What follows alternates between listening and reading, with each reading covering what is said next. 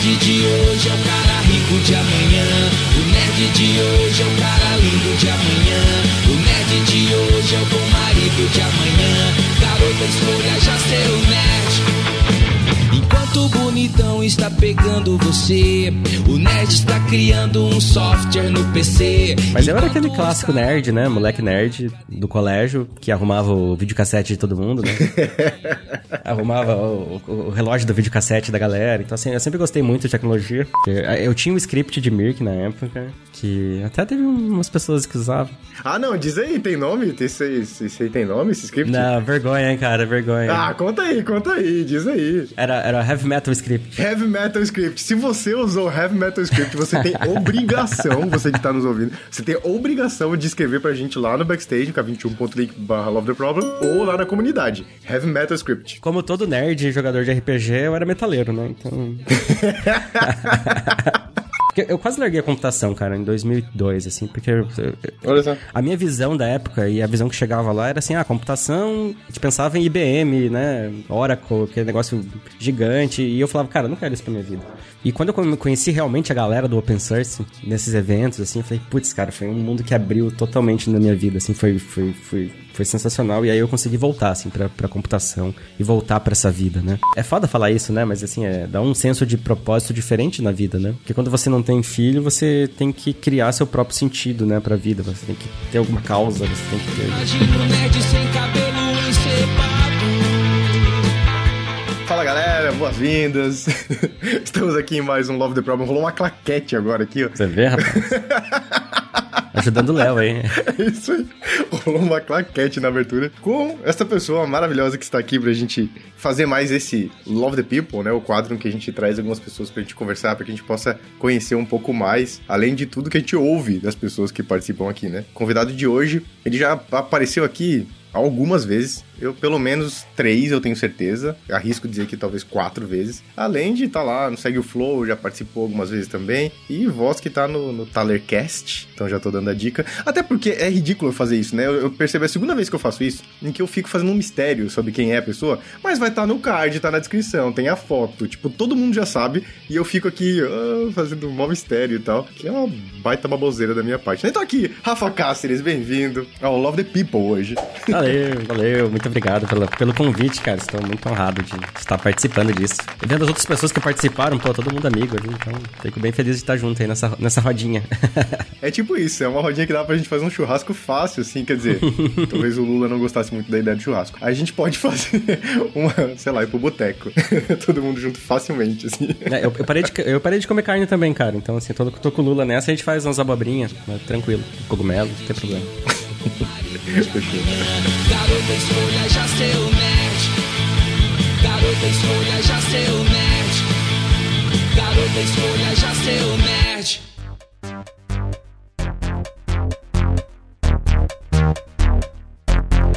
E aqui a ideia é a gente, além de ouvir tudo que você já falou aqui pra gente sobre outcome, output, a gente já falou de fluxo unificado em vários momentos aqui, enfim. Acho que a gente já falou, passou por vários temas. Inclusive, eu fiz o curso, né, com o Rafa de fluxo unificado lá no Software Zen. É, indico o curso, vale muito a pena.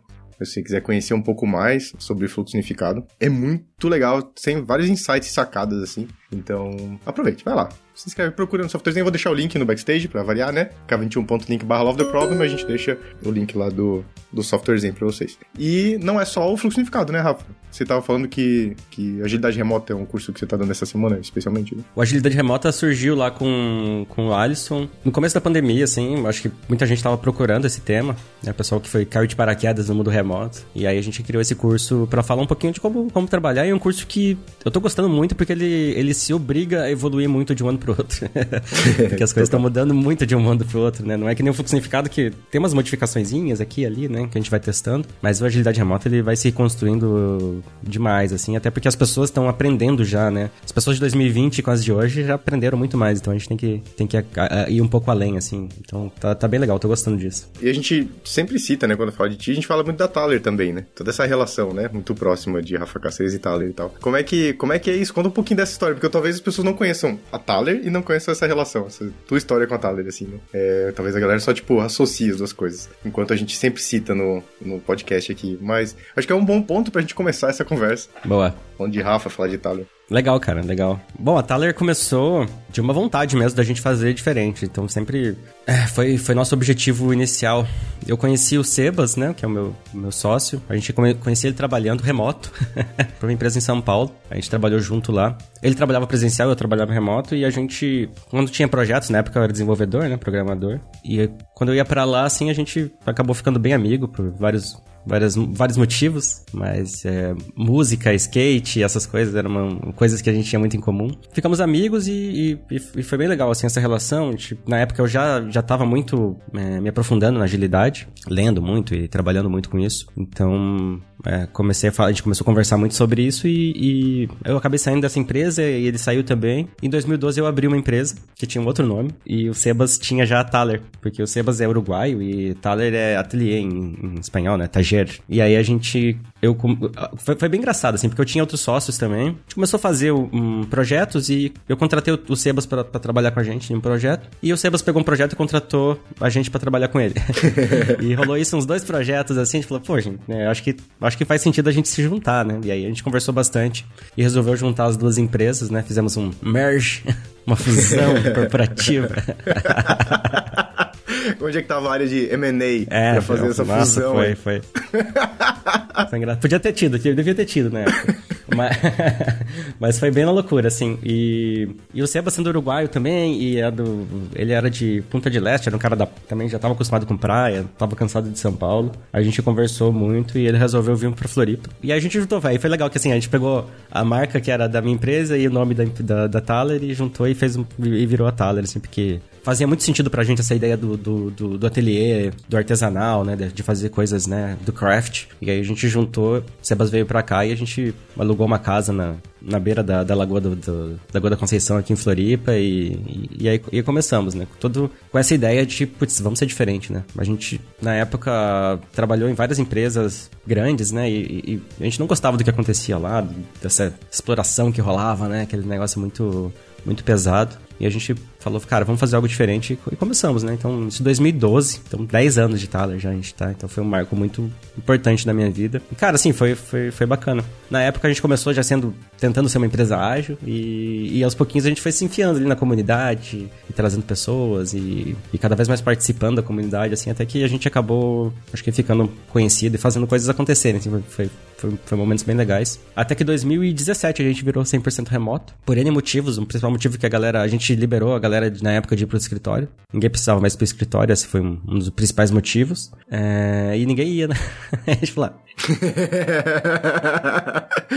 pra você ver, né? Olha só que interessante. já que ninguém tá indo, vamos virar 100% remoto. A gente fez vários experimentos, a gente já tinha bastante métricas, bastante coisa pra gente medir se, se realmente tava rolando. Nossos clientes já eram remotos, uhum. a gente já tinha algumas pessoas trabalhando remotamente. O segundo motivo maior foi a questão de acesso a talentos, assim, que, cara, o pessoal fala muito hoje, né, sobre. É uma discussão, não, porque o presencial tem o um negócio do cafezinho, né? Sempre, sempre a história do cafezinho e tudo mais, né? Uhum, uhum. Só que não tem cafezinho que pague você ter acessos a talentos do mundo inteiro, né? Pra você trabalhar junto. Então, é, são trade-offs, óbvio. Isso eu falo bastante, mas aí com isso a gente começou a contratar pessoas de fora. Assim, a gente já tinha algumas pessoas, a gente tinha um, um dev peruano, assim, que era o Joseph, muito, muito bom. Já tinha devs querendo ser nômades, já tinha devs tendo que mudar de Floripa por, por, porque casou. Então, assim, foi. Foram coisas que foram acontecendo e a gente viu que fazia sentido a gente ser remoto. Até que agora em 2000 e... Ano passado, assim, era aniversário de Floripa, a gente falou, pô, tem que avisar os clientes que é aniversário de Floripa, né? O pessoal não vai trabalhar e tudo mais. Aí a gente foi ver, não tinha nenhum dev em Floripa mais. então a gente tá. Aí, aí, aí eu falei assim, putz, agora realmente eu me sinto de verdade uma, uma empresa 100% remota, assim, porque não tinha nenhum desenvolvedor mais de Florianópolis. E, e é isso, assim, cara. Aí estamos aí nessa luta. É difícil pra caramba. É, ser remoto não é fácil, isso que, é, que, eu falo bastante no curso também. Então, basicamente, a história, a história resumida da Thaler foi isso, assim. Eu acho, eu acho interessante, tem dois pontos aqui que eu acho que a gente poderia explorar, que é, primeiro, a questão do remoto, né? Então, cara, a gente já vem falando da necessidade de trabalhar de casa, daí não remotamente, né? Mas de casa, por causa da pandemia em 2020. Como esforçou muita gente gente a fazer esse movimento e tudo mais, né? Uhum. Eu acho que é interessante que começou a identificar um monte de trabalho que a gente percebe que ele não precisa ser presencial, né? Tipo, é muito doido isso. Isso para mim é uma, é uma das, das, das, mudanças de paradigma, assim, em que tirou para mim essa, essa grande robustez que tinha de o trabalho tem que ser no local, na empresa, assim, sabe? Tipo a minha sogra, né? Eu dou um exemplo bem clássico, assim, minha sogra, ela trabalha numa empresa e o trabalho que ela faz não precisa dela lá. Tipo, não precisa. Não precisa, real, assim. Porque ela usa o quê? Uma linha de telefone, o e-mail dela, os contatos que ela faz é totalmente sem receber ninguém para isso, assim. Ah, precisa conferir alguma coisa às vezes lá fisicamente, mas nada que uma bela forma de comunicação, um sistema muito simples, não, não pudesse fazer quem precisa estar lá fazer isso, tá ligado? Uhum. Então, tipo, mas o que ela faz, de fato, não precisa. E é muito doido a gente ainda estar tá discutindo que, tipo, trabalho precisa ser feito num local específico, né? Se ele não demanda essa, essa questão física, é muito estranho a gente ainda bater nessa tecla, assim. Eu acho que eu tô um pouco contigo dessa questão do cafezinho. Eu sou uma pessoa que, que minha necessidade de pertencimento super local, assim, não é tão grande. Então, assim, ah, eu sinto falta de almoçar com a galera. Pô, sinto total falta de almoçar com a galera, sabe? Sinto falta de, de ter esse, esse, esse papo, assim, de passar no corredor e aquela coisa que emergiu ali, a tal da serendipidade, né? Tipo, ah, surgiu um papo aí do nada e tal. Mas, cara, ele continua acontecendo para mim, entende? Só num outro formato. Talvez não com as pessoas só do trabalho, mas com alguém que eu encontro na rua. Que, tipo, na, metade do dia eu preciso dar uma paradinha, eu vou tomar um café, em vez de ir no, no, no, na Copa pegar um café, eu desço aqui na cafeteria que tem embaixo da minha casa, praticamente aqui. E nisso eu encontro alguém, troco uma ideia e dali surge alguma coisa que eu trago pra galera do trabalho depois, assim, sabe? Tipo, então, isso meio que para mim se reconfigurou. Como você já vive nisso, remoto, de, de 2017 para cá, assim, como é que é essa relação desse momento em que a galera traz o argumento do cafezinho, assim, como é que isso impactou a, a tua vida e essa, essa relação de trabalho com a Thaler? Cara, legal, legal. É, o... A, primeira coisa, assim, sim, eu também sinto muita falta de, de, almoçar com a galera, de estar junto direto. Mas é diferente, né? É, é outro formato. Hoje eu posso almoçar com, com a minha família, né? posso almoçar com meu filho todo dia, posso dar comida pro meu filho todo dia. Então, assim, eu costumo falar que, assim, tudo são trocas. A gente não pode pegar um argumento e falar, ah, é por causa disso. Não, mas uhum. né? qual, que é o, qual que é o outro lado? Eu vejo que o que tá rolando com o remoto é uma revolução midiática, né? Do, do meio que a gente tá se comunicando. Então, falando lá de Marshall McLuhan, por exemplo, que, que, que, que, fala muito sobre essas revoluções midiáticas, né? É muito parecido com o que rolou, né? Depois de rádio e televisão, né? Então, assim, primeiro a televisão era simplesmente um rádio filmado, né? Depois a internet, no começo, era, era essa tentativa de ser um jornal dentro do, do computador, né? Então, é, a comunicação, ela, ela vai tomando forma até que a gente consiga criar um novo meio de, de trabalhar. Né? E eu vejo que a gente tenta simular no remoto hoje muito o que existe no espaço físico, mas que, cara, não vai acontecer. E é negativo? Sim, tem uma parte negativa, né? Quando, quando a gente tinha, tinha a sede física, cara, a gente almoçava. É, como a gente era muito próximo, né? No começo da Thaler, o que que rolou? A gente pegou essa casa ali na Lagoa da Conceição e tal, e como a gente trabalhava com uma tecnologia que era muito específica, e a gente era muito... A gente tava muito dentro da comunidade dessa tecnologia, que era o Drupal, né? A gente conhecia todo mundo da, da, da comunidade, a gente começou a trazer a galera da comunidade pra, pra morar em Floripa. E morar em Floripa era uma coisa que não era tão difícil de trazer a galera, assim, no começo. Também, tipo, o pessoal que não tinha família, assim, tipo, muito grande, né? Então era, era, era fácil. Então todo mundo morava perto da empresa mesmo, assim. Então a gente criou um grupo muito forte que a gente é amigo até hoje. E era legal, a gente almoçava junto todo dia. Gente... Tinha o ban, né, velho? Tinha o ban, tinha cachorro, tinha casa com piscina. É, era, um, era realmente uma, uma coisa bem comunitária e foi muito legal, assim, pelo, pelo tempo que existiu. Mas é algo que, cara, não dá pra ter para sempre. E, você vai em qualquer empresa, é legal isso, mas também é, é, passageiro, né? Que nem você falou, como é que era pra gente no começo de ser remoto? A gente continuava se encontrando direto, a gente pegava coworking para trabalhar junto. Depois de um tempo, eu pagava coworking para ir trabalhar, para não ficar só em casa, porque ficar só em casa também é ruim. É, eu trabalhava muito de cafés, eu ia, gostava, eu adoro ir em cafés, né? Então, sou muito fã de café.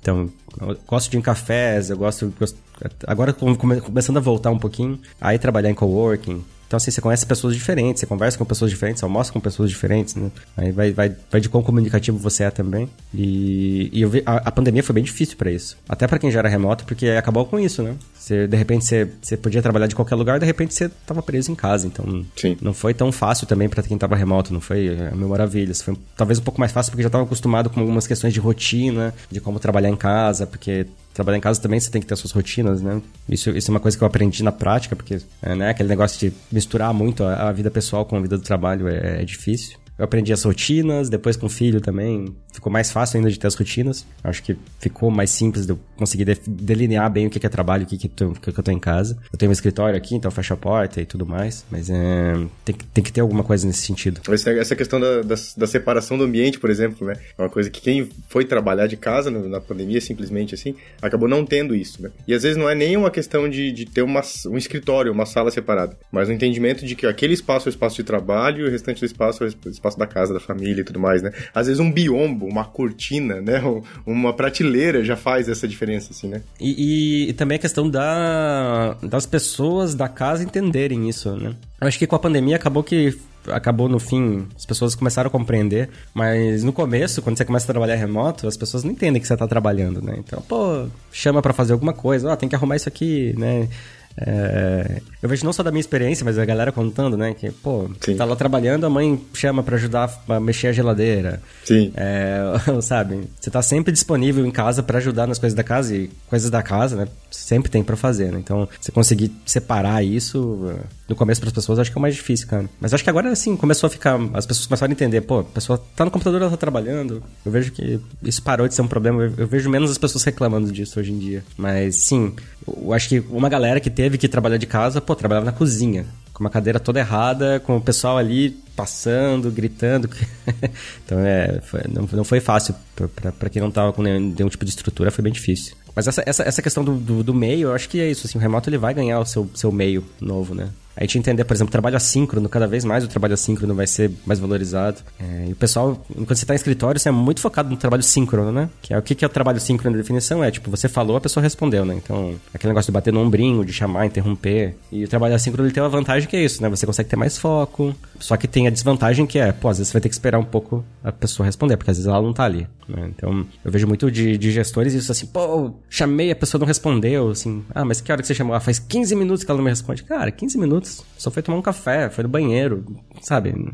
Ninguém vai te responder na hora, né? Lógico, né? Vou sair, avisa, né? Tem todo esse esquema que também você tem que criar, né? Status do Slack, tô, vou sair duas horas, daqui a pouco eu volto, qualquer coisa me liga, esse tipo de coisa que a gente tem que criar a cultura de, de ter. Mas, cara, às vezes você tá no, você foi ali, desceu, você desceu tomar um cafezinho e ficou conversando com a, com a sua esposa e passou 15 minutos e daí, sabe? Quer dizer que você não tá produzindo por causa disso? É, eu fui moer o meu café, né? Porque você gosta de café aqui, compra café em grão. Eu falo, vou moer meu café ah, aqui. Com eu levo pelo menos o quê? Uns 7 minutos para fazer um café na prensa francesa, que eu tenho que moer o café, mais 4 minutos de fusão. Você não precisa avisar, pô, tô indo fazer um café, tô indo no banheiro.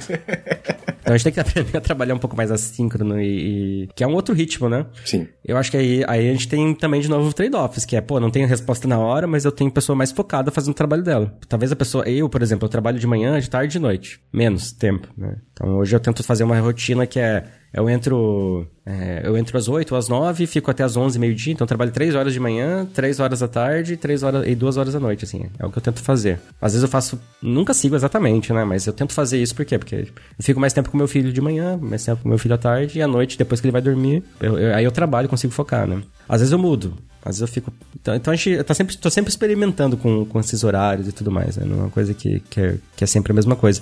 Mas é isso, assim, o trabalho assíncrono é a gente trazer essa ideia. Todo o open source, tudo, cara, muita coisa foi criada dentro desse processo assíncrono. Então a gente não precisa. É e-mail, né? Assim, é um, é, já é um, uma ferramenta assíncrona, né? Então a gente tem que aprender que, pô, as pessoas não vão te responder na hora. Então, muito do problema da gestão no trabalho remoto é a necessidade de controle, né? Aquela necessidade de saber exatamente o que a pessoa está fazendo a cada momento e tudo mais, né? Se a gente conseguir liberar um pouco isso, focar no resultado, no trabalho que está sendo feito, na pessoa tendo mais foco, na pessoa tendo mais tranquila, acho que é um trade-off que é bem positivo.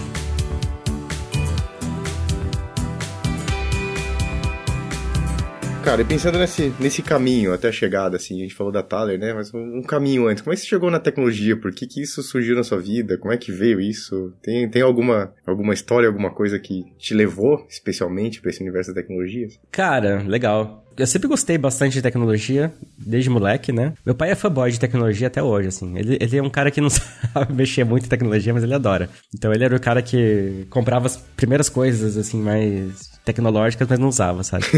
Era, é, é, era, muito engraçado, assim.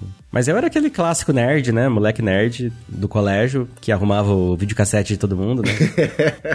arrumava o, o, relógio do videocassete da galera. Então, assim, eu sempre gostei muito de tecnologia. Assim, cara, se for resumir isso, assim, eu era nerd pra caramba. Até Ainda sou, né? Você era? Isso que eu ia perguntar. Você era nerd? Pô, Mas eu era, é era nerd clássico, assim, sabe? nerd clássico. Eu, cara, contando um pouquinho disso, eu.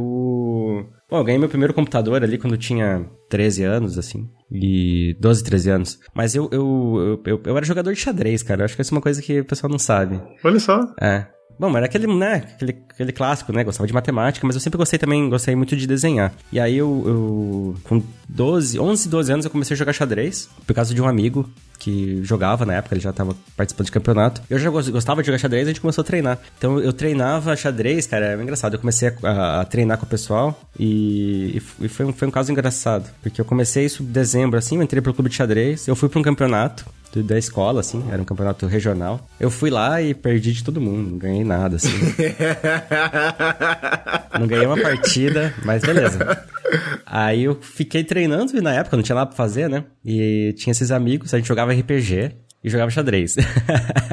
Clássico, né? E eu fiquei treinando, cara. Eu treinei em dezembro, janeiro, fevereiro. Assim, todo dia, umas 5, 6 horas por dia jogando xadrez, treinando, estudando, lendo livros, com essa galera, assim. E aí quando chegou em fevereiro, que a galera começou a voltar pro clube de xadrez, tipo assim, eu já tava, tipo, mandando muito. Porque, cara, nessas, nessa idade, três meses é uma vida, né? Eu já tava, tipo assim, mandando muito bem, assim, já tava ganhando da galera. Sem tela, né? Numa época, é... numa época sem tela, sem, sem nada disso que levava a gente pra esse outro universo. Exato, nem tinha computador ainda. E eu nunca fui muito de videogame, assim. Isso é uma coisa que nunca, nunca me pegou tanto. Até acho que por causa do xadrez, na verdade. Porque foi aquela página de 11 anos ali, não tinha muito. Jogava Atarizinho lá, mas não era muito tão viciado. Eu também nunca gostei muito de televisão, assim. Era mais de brincar na rua. E aí o xadrez, eu, eu ia até o clube de xadrez, tinha toda aquela questão, assim. E aí eu comecei a mandar, mandar bem. E aí eu já entrei pra equipe do, do colégio e continuei treinando. E a gente treinava sete horas por dia. Ô, louco! É, era, era treino pesado, assim. Caramba! Porque a gente já, é, a gente já era campeão paranaense na época. Aí eu entrei pra equipe do, da, da escola, a gente ganhou os jogos escolares. Aí entrei pra equipe do, da, da cidade, a gente ganhou os jogos da juventude na época, né? Se tiver alguém ouvindo aí das antigas que vai lembrar. Não, eu fiquei. A minha mente, só quero dizer, fazer um parênteses, que a minha mente foi pensando o Rafa levantando peça de xadrez, treinando aqui, ó, igual na musculação, sabe? Treinando sete horas por dia, tá ele ele com o peão numa mão e a torre na outra aqui, ó, fazendo desenvolvimento lateral, bíceps, sei lá. Era mais ou menos assim, cara, era mais ou menos. Porque tinha. tinha, tinha jogar rápido, né? Uhum. Era, né? A gente treinava isso também, era bem é, o relâmpago, né? Os blitz que a gente falava. E aí eu joguei muito xadrez, assim, então foi dois. Foi, foi uns três anos da minha vida que eu mergulhei de cabeça, assim, só jogava xadrez. Tanto que antes eu fazia natação também. E aí eu parei com tudo, assim, só pra me dedicar 100% ao xadrez. Ganhei um monte de coisa, joguei Paranaense, joguei Campeonato Brasileiro. Foi, foi, foi uma época bem legal. E, e isso acho que me trouxe o RPG. E aí eu tava dentro da galera ali. A gente jogava RPG às noites, né? Tomando refrigerante e jogando RPG. jogando xadrez. Então, assim. Eles fizeram uma série sobre a vida do Rafa que se chama Stranger Things. Não sei se vocês já viram. Cara, eu, eu, eu, eu, vejo Stranger Things, é, é a minha vida. Eles não jogam xadrez, mas era. era, era é... Não, não, mas, mas pelo clubezinho, assim, né? O rolê, assim. Exatamente, era no nosso clubinho dos nerds ali, assim. e. E, e, e, foi isso, assim, cara. Então, assim, tava no meio, né? Sim. Então a galera já tava começando a. Tinha, a galera já tava começando a programar, a gente começava a fazer softwarezinhos ali e tal. E aí que, que, que, veio o computador, né? O computador foi uma coisa que me, me pegou também totalmente, assim. Foi bem nessa época do, do xadrez. Eu lembro que na época, assim, que, que, porque a compra do computador na época foi, foi todo um evento, assim, né? Tipo, a família inteira contribuiu, assim. Foi presente de Natal, aniversário meu, do meu irmão, de toda a família, assim. Então a gente comprou o computador na época, um 486, que na época era tipo, pá, 486 DX400, lembro até hoje disso. e meu pai não deixava usar no começo, eu tive que, que eu ia estragar, né? é. E aí eu comecei, e, e, e no começo já, aí eu comecei a brincar e tinha outro amigo que brincava também, e aí já, já, já botei Linux, já... já... Ô, louco! a gente comprava as revistas na época com, com Linux. E aí veio a internet, sofri muito com modems, né? Win modems para tentar rodar no Linux e tudo mais. Então já, já nessa época eu já também já caí no Linux de cabeça. E aí veio o Mirk também, porque na época que não, não, conseguia rodar o modem, né? Então eu não conseguia acessar a internet pelo Linux, assim. Aí tinha que usar o Windows. aí veio o Mirk, aí eu viciei em Mirk também. Eu já era de dormir tarde, minha mãe é muito de dormir tarde, né? A gente ia dormir, tipo, mesmo quando criança já ia dormir uma da manhã, né? E aí, depois da meia-noite, a gente podia entrar na internet, que tinha negócio do um pulso, né? Do pulso e tal, é. É. Aí, o cara, eu ia dormir, aí eu acordava meia-noite, fingia que acordava, assim. Aí eu, eu, botava um monte de edredom e almofada em volta do computador pra conectar na internet, fazer aquele porra daquele barulhão. o barulhão, né? aí, aí... duvido Léo colocar aqui, duvido Léo colocar neste momento o barulhozinho do, da conexão de escada, saudades. Nenhuma, nenhuma saudade daquele momento. E aí foi isso, assim, aí eu, aí eu ficava noite toda programando, cara. Programando, tentando ser hacker, né? Aquele negócio todo. Que negócio, craqueava jogo, né? Fazia... Ah. programava HTML já, fazia um negócio. Sim. Não, cara, é, isso eu, eu, eu, comecei a programar HTML ali, brincar HTML e tudo mais, e, e programar script de Mirk, né? Que eu tinha um script de Mirk na época, que até teve umas pessoas que usavam. Como é que é o negócio? Ah, não, diz aí, tem nome? Esse, esse, esse aí tem nome, esse script? Não, vergonha, hein, cara, vergonha. Ah, conta aí, conta aí, diz aí. Era, era Heavy Metal Script. Heavy Metal Script. Se você usou Heavy Metal Script, você tem obrigação, você que tá nos ouvindo, você tem obrigação de escrever pra gente lá no backstage, k21.link barra Love the Problem, ou lá na comunidade. Heavy Metal Script. Como todo nerd jogador de RPG, eu era metaleiro, né? Então. Curtia. É, muito bom. E, e, foi isso assim, cara. Ali dessa época a gente. Aí, aí, aí, que eu comecei a programar. 98, isso, cara. Eu tinha 13 anos, né? Por ali. Comecei a programar HTML, esses scriptzinhos. Aí foi, né? Comecei. Aí em 99 que eu arrumei o meu primeiro trabalho. Trabalhando no, no CPD de, uma, de um atacado, de uma livraria atacado. Eu dava manutenção nos computadores. Vivia com as mãos tudo, com as mãos tudo cortadas. É, isso, isso eu tinha já. Tava nos primeiro, segundo ano de. Não, tava no segundo ano do colégio. Aí eu trabalhava tarde nesse lugar já, um, arrumando os computadores e fazendo plaquinha no Corel.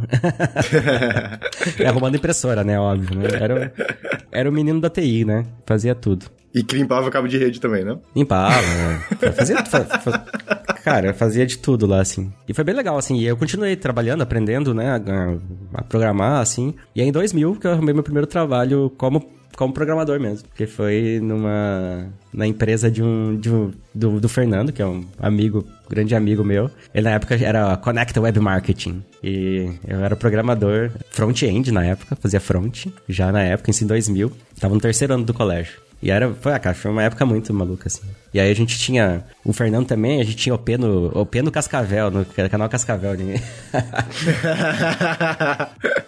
é isso que eu ia te perguntar, eu ia perguntar de onde é que você é. tinha Ircontro, já falou de Ircontro antes, a gente tinha Ircontro, tinha tudo, né? A gente fazia um monte de coisa. Era... Eu ia perguntar de onde é que você era, mas o, o, o já disse, já entregou, né? Você é de Cascavel? Você é de lá? É, eu, eu, eu morava lá, né? Você falou do Campeonato Paranaense, você falou do... Você morou lá em Cascavel, mas você é de onde?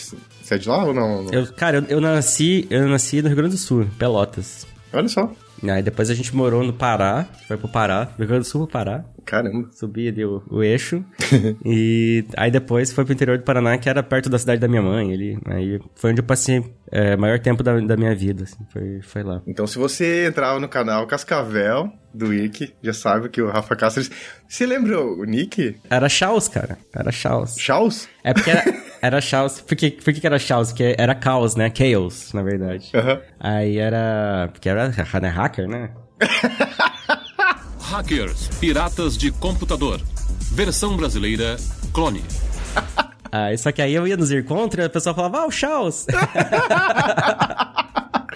Como acabar com a moral do hacker, né? É, aí eu, aí, aí eu troquei Chaos. pra Chaos com X, que X A Z. Assim. é, já que vai ser, já vou que eu vou chamar de Chaos mesmo. E aí, cara, assim, quem me conhece de Cascavel, mas, até na Thaler também no começo, é, todo mundo me chama de Chaos, né? Então, Olha só. Vai saber, vai saber quem que é. mas... e aí foi isso, cara. Aí, aí daí dali, em 2001, eu comecei a fazer faculdade de, de, de computação. Eu já tava trabalhando, então eu trabalhei um ano, assim, com, com, com a gente fez um monte de coisa, fez um monte de site na época. É, aprendi PHP, PHP, PHP 3 na época, né? HTML, PHP 3, isso em 2000. Cara, 22 anos atrás. E aí, em 2001 eu comecei a faculdade de computação.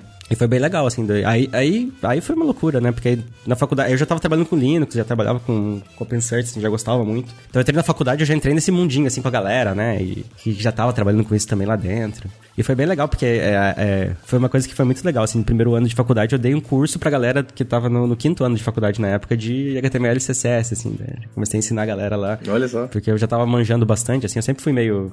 Porque nessa época eu, eu gostava muito de desenhar também, né? Como todo nerd também, eu também gostava de desenhar, porque eu gostava de quadrinho pra caramba, né? Então tinha essa parte da matemática e do desenho, então eu quase fui pro design também, quase virei designer nessa época. Mas como lá não tinha faculdade de design, eu fui pra computação, meio que foi, meio que me, me forcei, né? Mas eu sempre gostei também de desenhar bastante e de dessa área do design, e gosto até hoje. Então, front-end fez muito sentido. Na faculdade, eu acabei, como não tinha muito, eu acabei indo pra, pra área de hardware. Também gostava muito de hardware, programava em C, em Assembly, gostava bastante. Eu demorei bastante para fazer a faculdade, porque eu, eu, vivi bem a faculdade, assim, foi... Quem me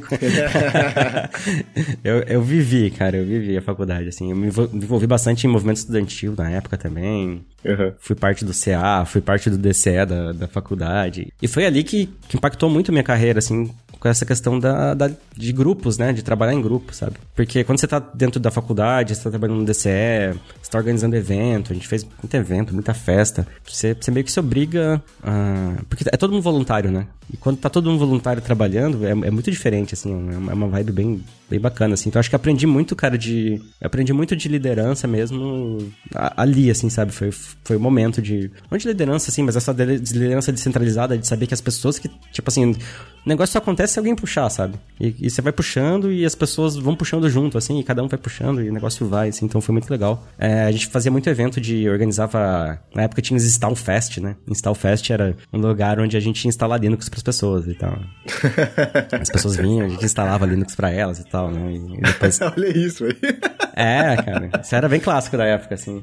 Foi, foi muito legal. E, e, eu vivi bastante open source nessa época, 2002, acho que foi o primeiro evento. Tinha Latinoware, que era lá perto, que era lá em Foz do Iguaçu, dentro da Itaipu. Latinoware, aí depois, 2013 eu conheci o Fizzly, né? O, né, o Fórum Internacional de Software Livre. 2003, na verdade, eu fui pro Fórum Social Mundial, assim, foi muito, muito legal. Tinha 40 mil pessoas acampadas e tinha uma galera de, de open source já, assim, que foi... Eu quase larguei a computação, cara, em 2002, assim, porque...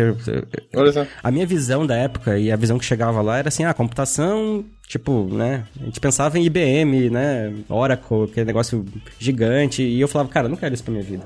E quando eu conheci realmente a galera do open source, nesses eventos, assim, eu falei, putz, cara, foi um mundo que abriu totalmente na minha vida, assim, foi, foi, foi, foi sensacional. E aí eu consegui voltar, assim, pra, pra computação e voltar para essa vida, né? Então, eu comecei a todo ano, eu ia pro.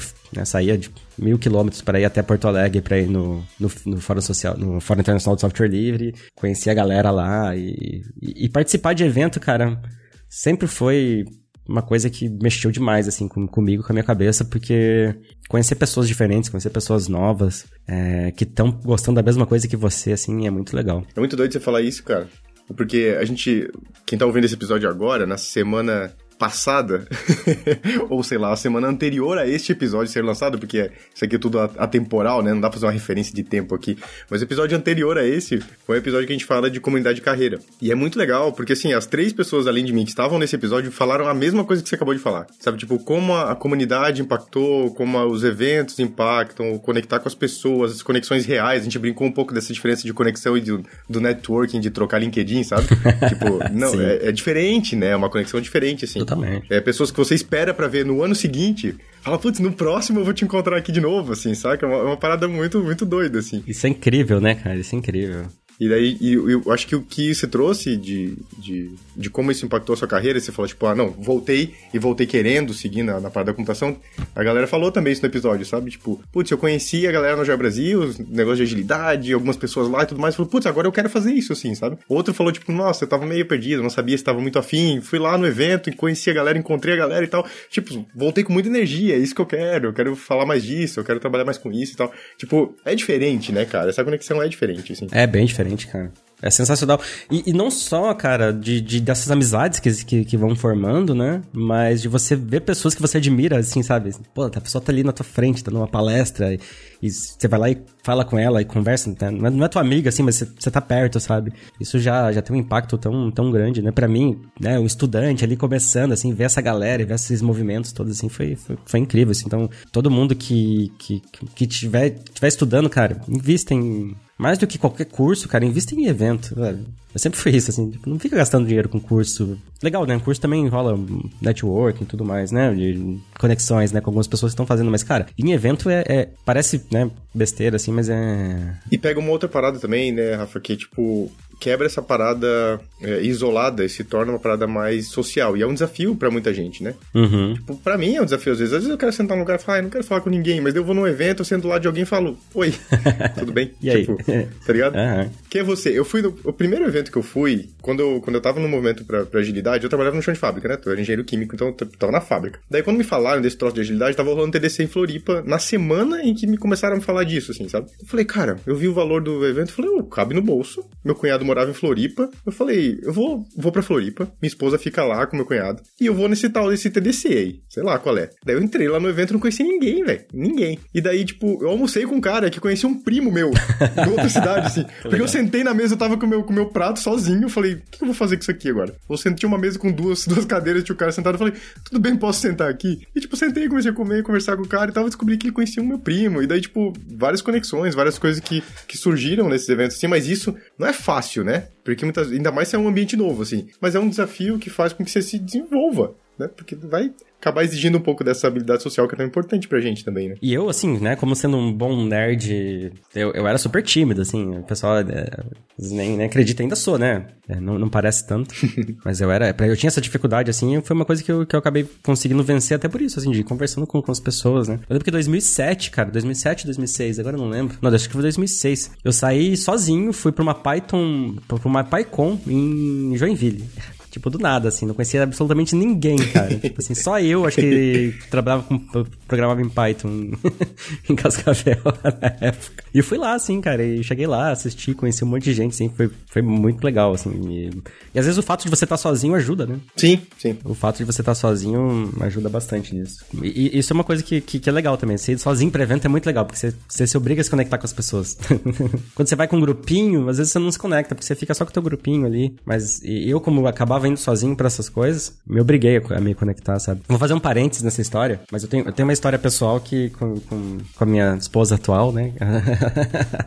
Quando a gente começou a namorar, assim, a gente namorou um ano e ela foi pra Israel morar lá. E aí a gente meio que, que ficou assim, né? Ficou no, no ar, né? E depois a gente, ela, três anos depois ela voltou e a gente voltou, ficar junto. E aí a gente ficou, saiu viajar pelo. A gente veio pra Floripa, ficou 40 dias aqui em Floripa, nem morava aqui ainda. E ficamos acampando, assim, bem hippie, assim. A gente fazia malabares no sinal, tinha uns negócios pra ganhar dinheiro. ah, sério? A gente, vem, sério, a gente, a gente fazia malabares.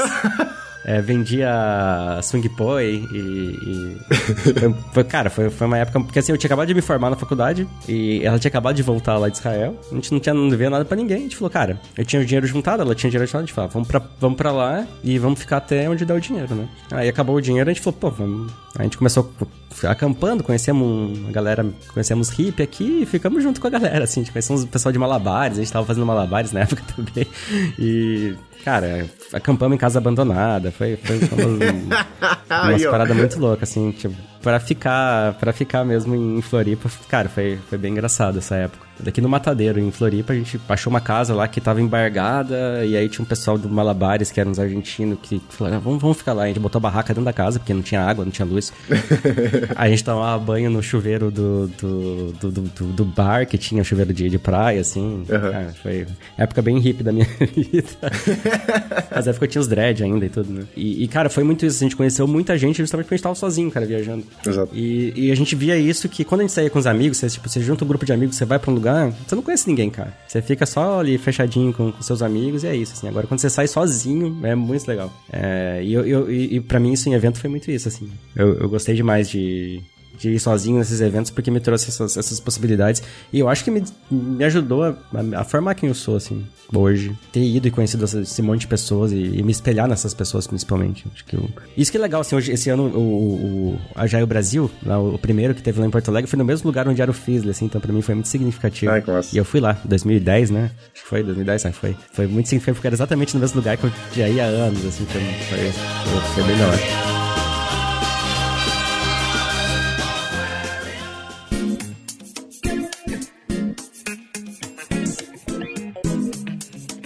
Mas eu, come... eu, eu, acabei, eu acabei caindo na agilidade, cara, continuando aquela, aquela história, que eu já tava muito no open source e eu comecei a muito gostar de design também na época. E comecei a, a, a, gostar muito de usabilidade, assim, tá caindo nesse mundo de, por causa do front-end, usabilidade na época, isso. E aí eu comecei a fazer meu TCC, e a tese do meu TCC era uma metodologia para usabilidade, né? Era, era, era a gente criar uma metodologia, né? Criar, né, entre aspas, uma metodologia para usabilidade. Fazia a menor ideia que tava fazendo, né? Mas meu professor era doutor, professor Odin, se estiver ouvindo. Acho que não vai estar, tá, mas quem conhecer. ele era doutor em usabilidade e tal, a gente começou a fazer assim. E aí que eu comecei a pesquisar sobre metodologias para usabilidade, e aí eu comecei a descobrir que, putz, cara, aí, aí eu acabei caindo no XP, assim, uhum. que não, não era de usabilidade, mas falava-se um pouco sobre isso, né, sobre interfaces, sobre como fazer interfaces. Eu lembro que na época eu, acabei conhecendo o, o, material do Vinícius Teles, né? Que foi muito legal depois de ter conhecido ele, assim. É, mas, putz, eu detonei todos os materiais que ele tinha, o livro dele, a dissertação de mestrado dele. E aí eu acabei caindo num... Troquei, no meio do caminho, troquei meu TCC pra, para agilidade, né? Pra XP, Extreme Programming. Legal. E é uma coisa que, como eu, eu era lá do interior do Paraná, eu já fazia muito freela nessa época, né? E eu sempre tava longe das pessoas, né? Sempre longe dos grandes centros, sempre longe das pessoas que eu conhecia em evento. Então eu fiz na época meu TCC foi é, Extreme Program aplicado a desenvolvimento distribuído de software, que era o DDS, né, que chamava. Então é, era meio que já essa ideia do remoto, assim, como aplicar o XP, os princípios do Extreme Programming para trabalho remoto. Isso 2007. E aí teve muito li muito na época o Picadinho Link também, que também muito legal ter conhecido depois dessa galera toda, que, que falava muito disso e fala disso até hoje, né? Então foi dali que eu, que eu, que eu caí na agilidade.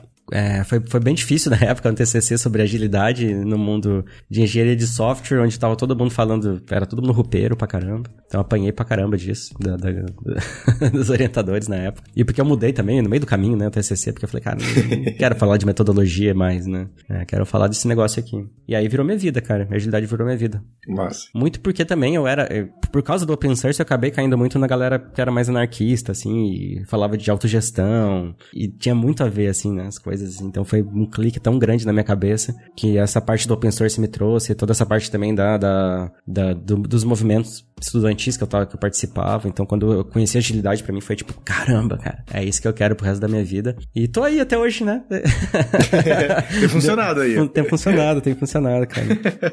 muito bom, muito bom. Nossa, cara. Muito doido isso, essas conexões dessas histórias de cada pessoa que passa aqui. É muito aleatório, né, cara? Acrescenta uma coisa muito legal. E é tipo, cara, tem muito, muito aprendizado, assim. Eu sei que talvez quem tá ouvindo a gente tá ouvindo uma história, mas eu vou dar a dica. Se você tava ouvindo só como uma história, depois volta, ouve de novo, e, e ouve de novo os outros episódios, assim, e vê o que tem de lição para tirar disso, assim, tem muita coisa. E o que a gente vivencia é essa troca, por isso que eu curto essa parada troca, sabe, Rafa? E por isso que a gente começou esse quadro aqui. A gente queria ouvir esse lado das histórias das pessoas, para de fato a gente sabe que tem muito aprendizado nessas vivências, né? Cada pessoa tem a sua vivência, cada pessoa traz muita bagagem, traz muito aprendizado, e falou, pô, a gente pode compartilhar isso também, não só um tema, sabe? Tipo, a gente podia fazer um belo episódio sobre XP aqui. A gente fala sobre XP, mas, pô, mas e, e o Rafa? Tá Qual foi a vivência dele? Eu acho que é por isso que nasceu esse quadro, assim. Eu tenho ficado muito feliz com os episódios que a gente grava. Que massa.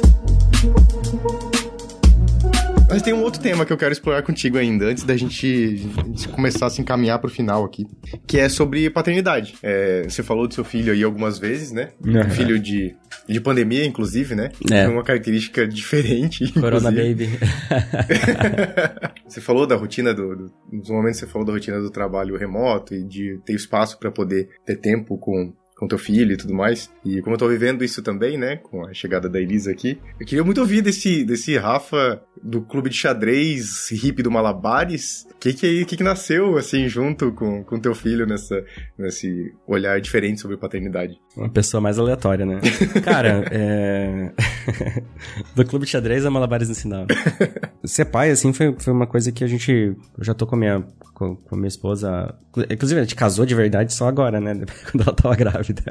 É, mas a gente tá junto já desde 2000 e, morando junto, né? Desde 2008. Quando eu vim pra quando a gente veio junto pra Floripa. E foi sempre uma coisa que a gente discutiu, assim, se, se... Acho que a grande discussão era se a gente realmente queria ter filho ou se era, né? A gente se sentia obrigado a ter filho. Né? E aí, conversando muito, a gente chegou nessa, nessa decisão, assim, de, cara, a gente quer ter realmente, assim. É, e, e, e, a gente já tava adiando isso, e, e quando rolou a pandemia, sempre ficava, não, ano que vem, ano que vem. Né? E aí, quando rolou a pandemia, a gente falou, cara, acho que agora vai ser a hora, assim. Senão, não sabe quando isso vai acabar, então vamos, vamos fazer isso agora, assim. Na verdade, a gente tava achando que ia demorar um pouco. Todo esse tempo junto e tal, e, né, nunca tinha rolado nenhum acidente, a gente, a gente achou que poderia ser, né, mas foi, foi rápido, assim, três meses, e, cara, foi, foi legal, assim, porque a gente, como a gente tava na pandemia, isolado, a gente conseguiu, acho que na gravidez inteira, assim, ficar super se conectar muito bem. Então a gente criou na época nossas rotinas. E, e tá isolado, assim, ajudou bastante também, porque menos opinião, né, ali das pessoas. E então foi, foi isso. A gente ia ter o. E, e, e, todo esse processo pra gente foi, foi um processo meio que a gente caiu de paraquedas, assim. Que a gente falava, ah, vamos ter, vamos ter. E aí começamos a ir atrás. A gente tinha pouca referência de pessoas, né, de, de, de sobre paternidade, sobre maternidade, né? Sobre, sobre esse processo todo. Então a gente foi aprendendo ali no meio do caminho mesmo. Então a gente começou aí, por exemplo, no começo, fazer pré-natal na Unimed mesmo, aquele negócio bem clássico, né? A gente achou que ia ter no hospital, né? Maternidade, aquele negócio todo, mas aí no meio do caminho a gente acabou contratando umas doulas, que foi algo que indicaram pra gente, foi a melhor coisa que a gente fez na vida. e aí que acabou que elas também eram. Uma delas tava, tava, tava virando parteira. E acabou que por, pelo, pelo todo o movimento ali, a gente acabou tendo em casa mesmo, né? O, o, o Martim. Martim nasceu em casa e foi o dia mais frio do, do ano, assim, chovendo pra caramba. E foi, mas ele nasceu em casa, assim, foi, foi, foi a melhor coisa, assim, que, que gente poderia ter feito. Você nascer, já ir pra, pra, cá, já dormir com a gente na primeira noite, assim, foi, foi, foi, foi, incrível, assim, foi uma coisa muito legal. E depois é um desafio, né, cara? Um desafio de, de, de, de, de, de organizar. Eu, eu consegui tirar eu tirei dois meses, assim, pra, pra conseguir ficar com ele no começo. Cara, no começo é você sabe, né? Você também tá passando por isso agora. Aquele negócio de não dormir, né? De, de você morrer de medo, né, cara? Eu acho que depois que nasce, assim, a primeira coisa que você tem é o pavor, né? Tipo, meu Deus do céu, como é que eu, como é que eu vou fazer isso? Por exemplo, primeira noite, você lembra, não sei se você lembra disso, né? Mas primeira noite é, putz, cara, e se eu virar em cima dessa criança e... tá respirando, né? Aquele negócio, ver se tá mexendo, se tá... Ou tá chorando, tá dormindo, tá dormindo. Nossa, tá dormindo demais, meu Deus, deixa eu lá ver se tá, tá vivo. e, cara, foi uma coisa que... Acho que... Eu, eu, eu, hoje penso, assim, cara, antes de ser pai, assim, como é que... Eu não consigo nem mais imaginar como é que era a minha vida, porque hoje eu consigo organizar minhas coisas muito mais. Acho que é foda falar isso, né? Mas, assim, é, dá um senso de propósito diferente na vida, né? Porque quando você não tem filho, você tem que criar. Isso eu li, eu li isso esses dias, tá? Eu nem lembro onde que foi. Se alguém lembrar e quiser falar e lembrar. Mas quando você não tem filhos, você. Ah, lembrei, foi no Flow, no livro do Flow, do Mihaly Csikszentmihalyi. Aí, ó, eu falei, eu ia falar, eu desafio você a falar o nome desse cara, mas você falou. Mihaly Csikszentmihalyi. Eu demorei pra decorar esse nome, cara, não foi fácil. Mas ele, é, ele fala isso assim, se você, quando você não tem filho, você tem que criar seu próprio sentido, né, pra vida, você tem que ter alguma causa, você tem que ter, né. Uhum. Porque você tem filho, meio que já automaticamente já, já vira né? Aquela, manter aquela criança viva já, já é um baita propósito que você tem na vida, né? Então... E exige bastante energia, né? Das pessoas que estão cuidando dessa criança, assim. Exige bastante energia, cara. Mas ao mesmo tempo eu acho que ajuda também no foco, ajuda... Sim. A, a, a, sabe? Eu vejo que... Eu vejo hoje, né? Que ele já tá saindo, assim. As coisas que eu vejo que mudaram, né? Muitas vezes a gente ficava... Pô, mora em Floripa. Pertinho da praia, assim. Às vezes a gente ficava o fim de semana inteiro em casa assistindo Netflix, assim, porque tava com preguiça de sair e tudo mais, né? E hoje isso é impossível, né? Hoje deu um espacinho, fim de semana inteiro a gente tá na rua, então eu vejo que parece que a gente tá vivendo mais até, assim, sabe? Indo na praia, indo no parque, indo na lagoa, indo, sabe, passeando e... Por quê? Porque você precisa fazer isso pra dormir depois. a gente, e a gente aqui em casa percebeu um detalhe também, cara. Além disso, é o fato de que tudo muitas das coisas são as primeiras vezes, né? Então, tipo, ah, eu já fui pra praia um zilhão de vezes, mas, cara, vai ser a primeira vez da Elisa na praia. Vai ser a primeira vez da Elisa nessa praia. Vai ser a primeira vez da Elisa botando, sabe? Tipo, é, é, sempre tem um, negócio de primeira vez e eu acho que eu tô muito contigo nessa. De, tipo, a gente começou a viver mais outras coisas pelo fato de proporcionar essa vivência para ela, assim. E daí a gente tá redescobrindo muitas dessas coisas pra gente também, assim. Porque antes a gente tinha talvez se condicionado a um formato de vida, assim, e isso deu uma sacudida, a chegada deles deu uma sacudida e a gente tá, tipo, explorando, tipo, isso tudo novamente, assim, sabe? O final da gestação aqui foi mais ou menos isso. Foi, ah, é a última vez que a gente vai tomar um café aqui sem a Elisa. e logo depois foi tipo, agora é a primeira vez que a Elisa tá, tomando, tá aqui com a gente tomando café, sabe? É, foi, foi, uma mudança interessante que aconteceu aqui também, assim. E eu acho que nunca vai parar, né? Porque agora é a primeira vez que ela andando vai estar tá vindo aqui. É a primeira. Sabe? É isso, isso é acho isso. que nunca para, né? E, e, também a vida social muda, né? Totalmente. Né? Hoje a gente tem um grupo, tipo, pessoas. É, aí pessoas que têm filho da mesma idade, elas começam a se juntar, né? É. então, a gente tá com várias pessoas, vários amigos já. E toda, toda fim de semana a gente fez até um grupo lá com a galera. todo fim de semana tem alguma coisa acontecendo, cara. E eu descobri que Floripa é um lugar muito legal para ter criança, cara. Tem muita coisa para criança pequena aqui. Então tá, tá, tá, sendo, tá sendo uma experiência muito positiva nesse sentido, assim. Tô gostando demais. É, e é difícil, né, cara? Criação Acho que a parte mais difícil é isso, assim, é, tem toda essa vivência do, do mundo externo querendo te dizer como você deve criar seu filho, né? E você conseguir se manter firme, né? No que você acredita.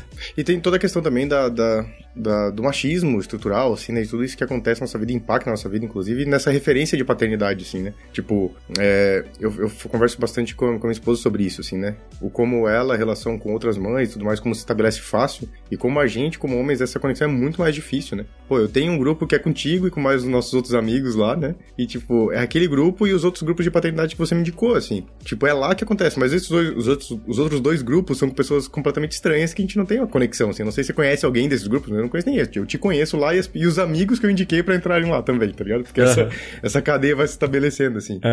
Mas porque essa, essa parada do machismo faz com que a paternidade seja muito ausente, né, cara? E fazer essa paternidade de um caminho diferente, é, tem que a gente acaba confrontando várias dessas coisas que estão na nossa estrutura, assim, né? Tipo essa, né? Conexão entre os pais, trocar informação, falar sobre. Ah, velho, a gente já falou quantas vezes sobre tipo de fraldas, como arrotar, como a criança fazer cocô. A gente já falou várias vezes no nosso grupo sobre isso, assim, né? E, tipo, quantos pais que infelizmente não ocupam esse lugar, né? Que deixam essa responsabilidade nas costas da mãe ou de outra pessoa que tá cuidando da criança e tal. Né? Cara, eu vejo que, assim, uma nova geração, né, que tá surgindo, que tá realmente querendo ser, ser, ser pai, né? Ocupar esse espaço de, de paternidade como não só o provedor, né? É, se, se, tinha muito isso, né? O pai é provedor e a mãe que se vire com todo o resto. Então, é, é, é um desafio diário de a gente conseguir tá realmente dividindo, né? O, o trabalho de dessa criação. E eu acho que isso também vai proporcionar crianças diferentes, né? Porque quando você. Ah, até com nossos pais, né? Sei lá, aqui, né? Falando da nossa vida, é, ainda é um pouco assim, né? Quem que vai lavar a louça depois, quem que vai fazer. Então a gente tenta cada vez mais tirar isso, né? Tirar esse estigma.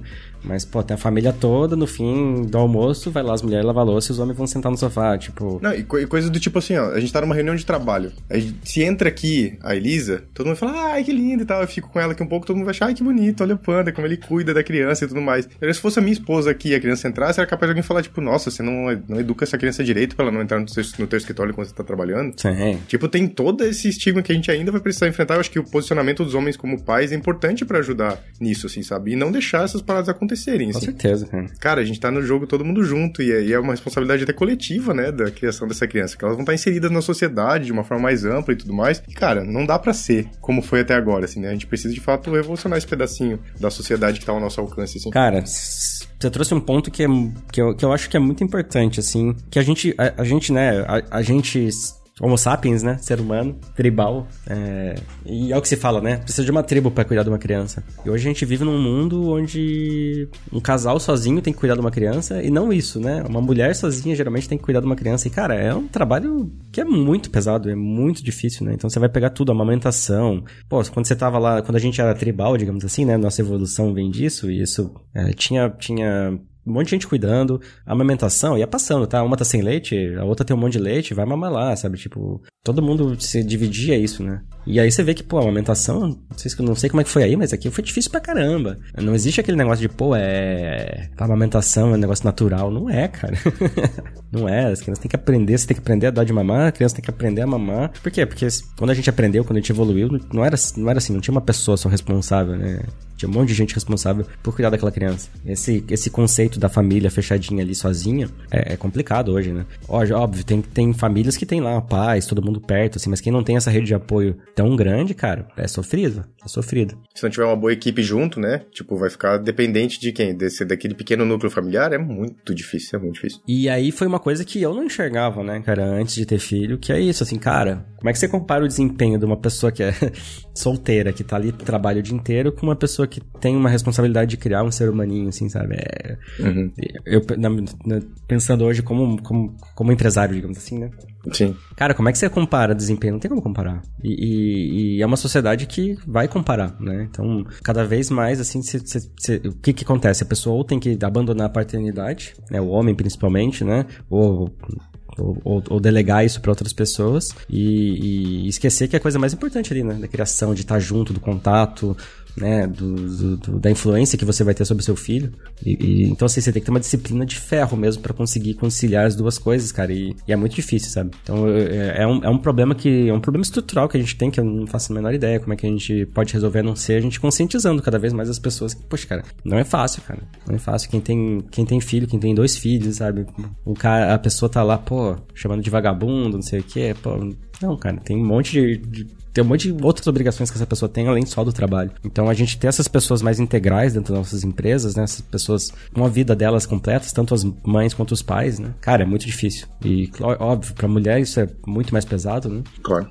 E, inclusive, né, toda a questão até salarial muito. Entre, é, não, não dá para me ver aqui, né, botando entre aspas, né, mas justificada por isso. Porque a mulher vai ter um desempenho melhor porque ela tem que cuidar de. Porque ela pode engravidar, porque ela pode cuidar de filho. Putz, e já automaticamente já fala que o pai não vai cuidar do filho porque ele vai trabalhar, né? Então, cara, isso é, é uma doença muito grande que a gente tem dentro da nossa sociedade, que é toda envolvida com isso, né? É, a gente fala muito sobre as pessoas hoje não, não querendo ter filhos, né? Porque não quero botar mais gente no mundo e tudo mais. Mas não é só sobre isso, né? É sobre a gente ter filhos que vão realmente fazer um mundo diferente, né? E, e para isso a gente precisa ter esse acolhimento, a gente precisa ter toda essa questão de como é que a gente cria. Porque traumas vão ter, né? Mas assim, como é que a gente cria essas, essas, esses seres humaninhos para eles serem mais. É, o mais inteiros possíveis, né? Uhum. Para que eles possam expressar é, realmente o, o, eu deles para fora e consigam, sabe, ser pessoas melhores que a gente, né? Acho que esse que é o grande, o grande objetivo aqui, né? A gente vai convocar aqui aos homens que estão nos ouvindo, nessa posição de figura paterna e tudo mais, o quanto a gente tem de responsabilidade, de influência e exemplo dentro da sociedade que a gente está, assim, né? É. É, isso é por nós, pelas nossas crianças e pelas mulheres que estão por aí, cara, batalhando e, tipo, além dessa parada salarial que o Rafa trouxe, tem a questão de um monte de, de mulher que acaba abdicando de carreira, porque fica essa pressão de responsabilidade sobre ela educar e criar a criança tudo mais sozinha. Então, tipo, tem muita coisa acontecendo aí dentro das nossas empresas, dentro dos contextos que a gente tá. Então, convocar os homens para tipo, primeiro pararem, olharem para dentro, entenderem que se precisam dar, a gente precisa dar passos para um outro lugar nessa figura do, do homem na sociedade, derrubar um tanto dessa estrutura machista que a gente tem, assim. E vou deixar uma dica para você, que é Homem é Pai. Vou deixar no link do backstage o grupo de paternidade. Então, se você quiser participar e ouvir, e trocar, e pegar informação, gente, tem de tudo quanto é tipo, de todos os, de todos os, as idades, de todos os momentos, com todas as necessidades diferentes, mas é um espaço onde você pode ouvir, compartilhar, escutar e se questionar e buscar uma, uma influência melhor nessa sociedade, assim. Então, vou deixar no backstage também. O pessoal que fala lá nesse, nesse grupo, que é o Paternidade Supimpa, fica lá a dica também do Paizinho Vírgula, né? Que é, uhum. que, é o que, que, que, puxa. Que é muito legal, né, cara? O Thiago, Thiago Queiroz, né? Cara, vale a pena se você é pai ou vai ser pai, dá uma olhada no, no, nos conteúdos deles, são muito legais. E lá é muito isso, assim, cara, é um choque de realidade, porque às vezes aparece, sempre aparece, né, um, um ou outro. Agora tá aparecendo menos, né? Mas falam, não, tem que bater mesmo, esse tipo de coisa assim, né, tipo de educação mais violenta, né? E o pessoal fala, cara, porque rola muito esse da broderagem, né, cara? O homem, a gente sabe disso, né? Tem muita coisa da broderagem, fica, sabe? E, e, o pessoal fala, eu, eu acabei não, dando sorte de não participar, de não entrar nem de, desse tipo de grupo, mas o pessoal fala que tem muito grupo de, de pai lá que é só só, tipo, falar merda e putaria, né? E eu, eu, gosto ali muito por isso, assim, é uma questão muito sobre criação mesmo, cara. Como é que eu crio? Quais os problemas? Eu vejo que as pessoas têm problemas que eu vou enfrentar, que eu tenho certeza que vou enfrentar daqui a dois, três anos, assim. Então é legal estar tá acompanhando isso, mas é saber, cara, que existe, existe pessoas querendo, né, ser diferente. Eu acho que tem que tirar muito, lógico, tem muito lance do... Não é, não é querer biscoito, né? Acho que isso é muito importante. É simplesmente fazer a obrigação, né? é isso, é isso. Porque tem muito isso, assim, porque, nossa... A gente tá trazendo o tema pra discussão aqui, né? Não é, tipo, a gente é melhor do que é... galera. É o, é o tema que a gente precisa falar, né? Que não é falado. Porque eu vejo isso, assim, passa muito esse negócio, tipo assim, nossa, tipo assim, porque eu faço coisas, eu sou, tipo, nossa, pai exemplar e não sei o que lá. Então, cara... O alecrim dourado. É, o alecrim dourado e tal, não é isso, sabe? É, tipo, cara, tô fazendo o mínimo, sabe? O, o, sabe? O básico que é dividir as coisas, sabe? Não é, não é ser melhor, é, tipo fazer o mínimo, sabe? E, e, eu acho que cada vez mais a gente tem que pensar isso, assim, como, como, como ser, como, como a gente pode ser pais melhores, né? Ou, né, pensando como a gente pode melhorar como pessoa, né? E, e levar isso para nossos filhos, e como a gente. Cara, e tem um monte de coisa dentro da paternidade, assim, que eu tenho. São, são, são coisas que eu tento. que a gente vai enfrentar, acho que todo mundo enfrenta, que são sentimentos muito malucos que a gente tem, né? Quanto aos nossos filhos, sabe? Um, um que agora, assim, eu já, acho que eu já falei isso com vocês, né, lá no, no, no, nosso grupo, mas é algo que desde o começo, assim, é algo que, que pega, que é esse negócio de você olhar seu filho e querer comparar ele com os outros, né? E é um sentimento muito, acho que muito nosso, acho que deve ser alguma coisa muito de, pô, meu filho. Ah, meu filho falou primeiro, meu filho andou primeiro, meu filho fez tal coisa primeiro, ah, meu filho. E a gente vê isso, e a gente aqui tenta se policiar e policiar principalmente os avós, né? Porque os avós ficam, ah, porque ele é um gênio, porque ele é isso. Não, cara, não é um gênio, é uma criança normal, sabe? Que tá sendo estimulada. Meu filho terminou o MBA bilíngue no, na FGV agora com oito meses. Como é que o seu É, não? cara, esse negócio de tipo, nossa, é, entrar, na, entrar na Harvard dos bebês, né? E é uma coisa que. Eu comecei a ler um livro que eu. Eu, é, eu, eu comecei só de curiosidade, tá? Tem uns livros de autoajuda, assim, que tem. que tem uns nomes estranhos. Eu gosto de dar uma lida só pra ver o que os caras estão falando. E um é aquele jeito Harvard de ser feliz. Já ouviu falar? Não. É, jeito Harvard de ser feliz. É uma coisa assim. Geralmente a tradução é muito ruim, assim, então uhum. sempre, sempre tem que cuidar, né? Mas eu comecei. Não tô lendo, eu tô ouvindo, né? Porque já não tinha mais o que ouvir. Eu falei, ah, vou ver. Que, é, lavando louça, né? E, cara, foi muito legal, assim, uma coisa que ele fala no começo do livro. Não terminei, mas ele, ele, ele começou a ver que grande parte das pessoas que estavam em Harvard, tipo assim, a incidência de depressão dentro dos alunos de Harvard era maior do que a média fora, né? Da média, média americana, eu acho. Uma coisa assim. E, e aí ele começou a pesquisar, né? Fez a pesquisa sobre isso, assim, sobre felicidade nesse contexto. E chegou nessa conclusão de que por que isso, né? Porque a pessoa que vai para Harvard, ela é desde, cara, desde criança, assim, ela tá recebendo um moletomzinho de Harvard quando tem dois anos de idade. então, assim, ela é criada para esse momento, né? E quando ela chega lá, na média, ela é mediana, né? uhum, uhum. Ou seja, ela sempre foi o aluno mais. Ela sempre foi melhor em tudo. Quando ela chega naquele momento, naquele lugar, ela já não é o melhor. Porque na média ela não tem como ela ser melhor, né? Vai ter lá 1%, mas tipo assim, 99% não são 1%, estão fora do 1%. E aí as pessoas acabam entrando em depressão. E, e, eu vejo que isso tem muito a ver com a, com a, nossa criação, sabe? De a gente, desde criança, já tentar, sabe? Meu filho vai ser melhor, meu filho vai ter isso, meu filho vai. Cara, deixa a criança viver, sabe? Deixa ela se descobrir, deixa ela, sabe, viver a vida. E tá sendo um desafio, cara. E não é fácil fazer isso, assim, sabe? Ah, já tá falando, nossa, vamos estimular, vamos. Porque aí você começa essa cobrança, né? Isso, do, do hiperestímulo das coisas assim, né? Também. É, eu vejo uma cobrança que eu tive, assim, que eu senti muito, né? Ah, nossa, ele é muito inteligente, né? Desde o começo. Muito inteligente, tal, tal, tal. Você começa a sentir essa cobrança de ser muito inteligente sempre. E quando você não é, você começa a se sentir muito mal, né? E minha esposa passou por isso também, né? Toda, toda, essa questão. Então a gente tenta muito trazer essa, essa questão de, putz, cara, não precisa ser. Se você quiser ser, seja. Se não quiser, também não seja, sabe? Seja uma pessoa, seja feliz, sabe? Eu acho que o principal, é, a nossa principal métrica, cara, seja feliz, sabe? Seja, seja você, sabe? Seja, consiga ser o seu, seu expor sua principal, seu, seu principal eu para fora pro mundo. Acho que isso que eu, que eu, que é o principal. Ah, cara, eu acho que essa, hoje, para mim, essa é a mensagem que eu, que eu passaria pros pais, assim, sabe? Não, não fique cobrando seus filhos, sabe? Não rotulem seus filhos tão cedo também, deixa eles se descobrirem. Não sei se eu vou conseguir, né? Mas é o que eu tô tentando. A gente tenta, é isso aí. Tá aí pra tentar, exatamente. exatamente.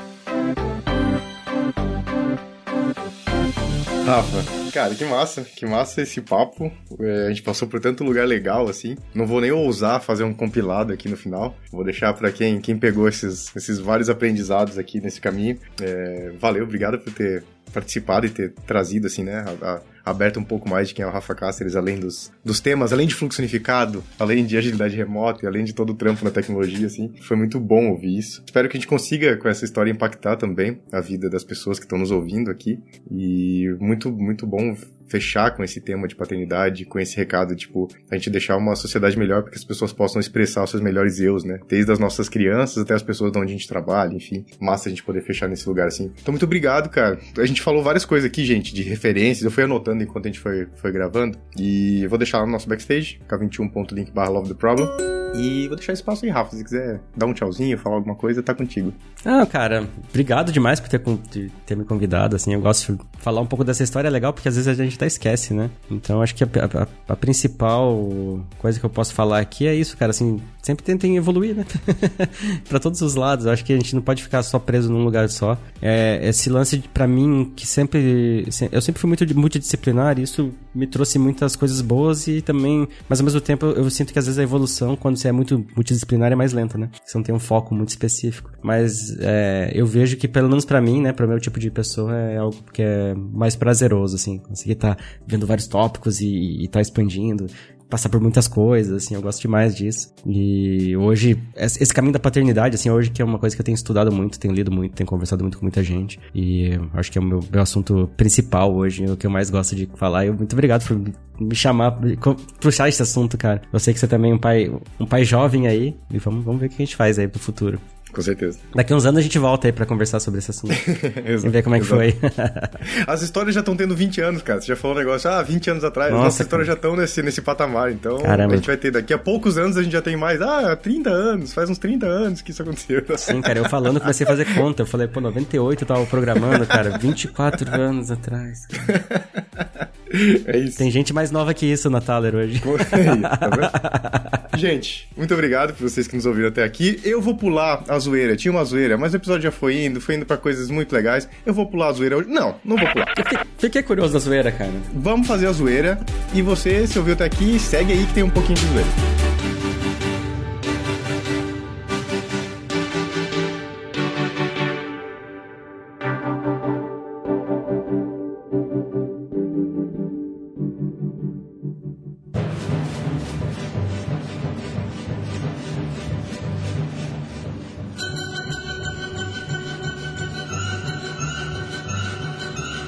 Vou te passar um link de um, de um Instagram, que é o Instagram Coisas que eu odeio. Não sei se você já viu. Coisas que eu odeio? Eu acho que é coisas que eu odeio. Coisas que eu sou contra. Coisas que eu sou contra. Ah, isso aí. É. Não tem muita coisa que eu odeio, mas eu sou contra bastante coisa. Então, esse aqui é muito legal. E eu vou te, eu te mandei o link aqui. Hum. Pra, a gente vai escolher. Pega uma coisa aí. Coisa que sou contra. Rafa Cáceres abrindo o coração aqui pra gente. Uhum. Coisas que ele é contra. Você puxa uma, eu puxo o outro. Ah, aqui. Tá bem fácil esse. Sou... O Oi, tudo bem? Oi, tudo bem sem continuação. esse é um tema, esse é um tema que eu falo, eu falo no curso de agilidade remota. Não faça isso. eu sou contra, mas eu já fiz, tá? Eu sou contra, mas eu já fiz isso. Vou contar um caso, vou contar um caso aqui na Thaler. Uh, eu cheguei pra pessoa e falei, oi, tudo bem? E sumi sei lá, eu, eu não lembro o que, que eu fui fazer. Isso era, sei lá, 5 da tarde. No outro dia, quando eu entro, a pessoa tava desesperada. Porque, tipo, eu fui falar com ela e não falei sobre o que que era. Eu, Eita! Era uma pessoa meio nova na empresa e ela ficou, Eita. nossa, a pessoa vai me mandar embora. Não sei. Nossa. então, assim, é, aí a partir disso eu, eu, eu, descobri que eu sou contra, mas eu, eu já fui essa pessoa também. Então, essa, essa, essa não façam isso, gente. Trabalho remoto, principalmente, já vai e fala o que você quer, a pessoa já vê. Né? Então. Vou pegar aqui, ó. Principalmente. Sou contra visita que chega do nada. Já avisei que vai dar merda isso. Véi, não aparece do nada. Visita que chega do nada. Na minha casa. Visita que chega do nada. Não aparece do nada na minha casa. Pelo amor de Deus, não faça isso. Eu vou fingir que não tem casa se bobear. Tipo, não, não, não, não. Inaceitável. Eu tinha um tio, eu tenho um tio, que ele chegava na nossa casa, tipo, domingo, às quatro da tarde, do nada. Quem é que chega na casa de alguém, domingo, às quatro da tarde, do nada? Ele fazia isso. Cara... Eu sou totalmente contra a visita que chega do nada. Eu nunca... Não passo por isso, assim, porque eu acho que já... As, as poucas vezes que aconteceu, nem meus pais faziam isso, nem meus sogros. Então, assim, é porque a gente é meio brabo aqui também. diz aí, diz mais um sou contra, puxa aí. Sou contra. Pô, aqui tá, deixa eu ver. Meritocracia, acho que é uma boa falar disso, né?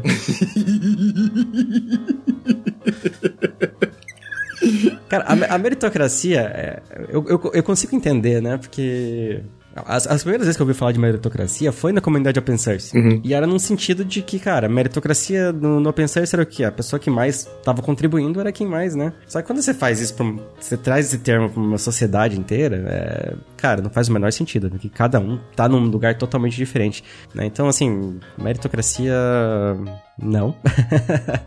Muito mais, né, a gente pensar que pensar nas pessoas integra integralmente, né? Então não tem como a gente comparar muito daquilo que a gente falou sobre ser pai, né, cara? Como é que não tem como comparar uma pessoa com outra em vários níveis, até por contextos sociais, né? toda a questão de, de, de, de, de diversidade que é incluída nisso. Então, cara, não, meritocracia.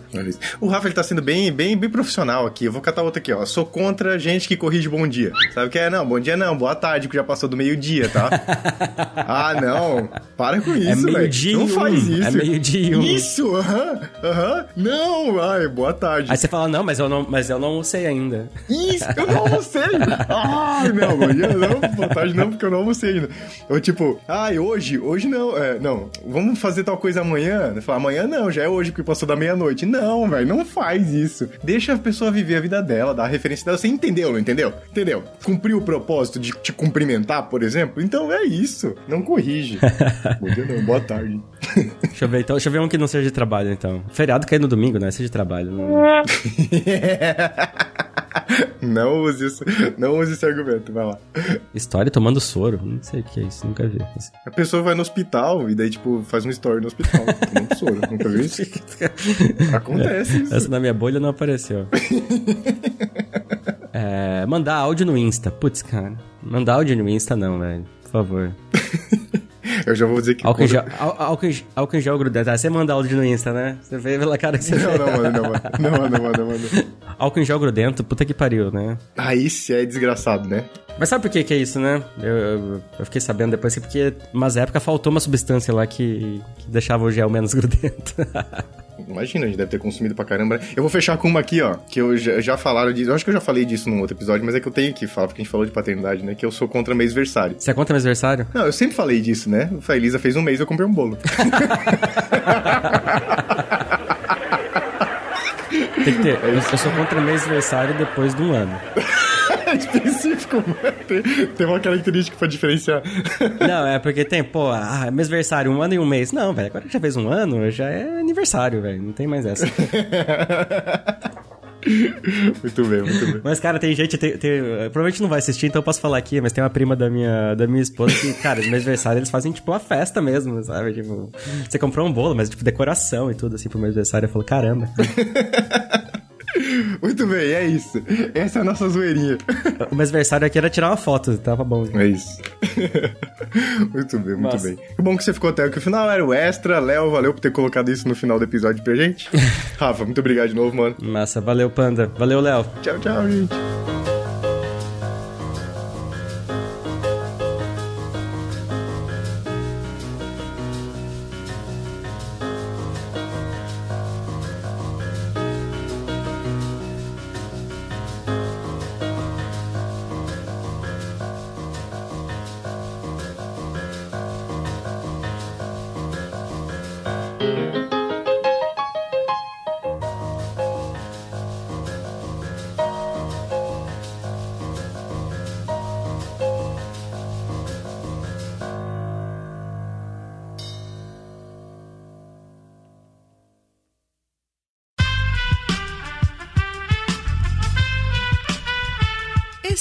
Podcast foi editado por Aerolitos Edição Inteligente.